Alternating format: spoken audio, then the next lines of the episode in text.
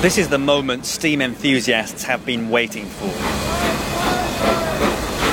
The moment Flying Scotsman, in its classic green livery and with steam pouring from its chimney, thunders back onto the East Coast main line where it made its name.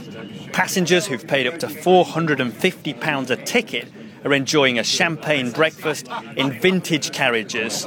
The historic engine won't be setting any speed records today. Safety rules mean it's restricted to 45 miles an hour.